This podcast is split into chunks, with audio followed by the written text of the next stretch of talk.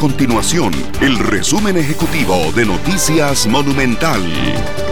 Hola, mi nombre es Fernando Muñoz y estas son las informaciones más importantes del día en Noticias Monumental. El presidente del Congreso, Eduardo Cruikshank, presentó un proyecto de ley para prohibir que la Asamblea Legislativa compre licores que habitualmente son utilizados en actividades protocolarias.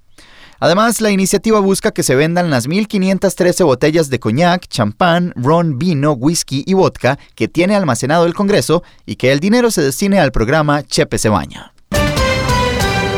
En otras informaciones, el alcalde de Escazú, Arnoldo Barahona, le ordenó a la Policía Municipal de ese cantón dejar de realizar controles operativos relacionados a la restricción vehicular sanitaria que se aplica de 5 de la mañana a 9 de la noche entre semana.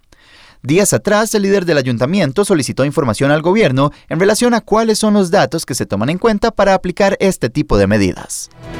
Estas y otras informaciones las puede encontrar en nuestro sitio web www.monumental.co.cr. Nuestro compromiso es mantener a Costa Rica informada. Esto fue el resumen ejecutivo de Noticias Monumental.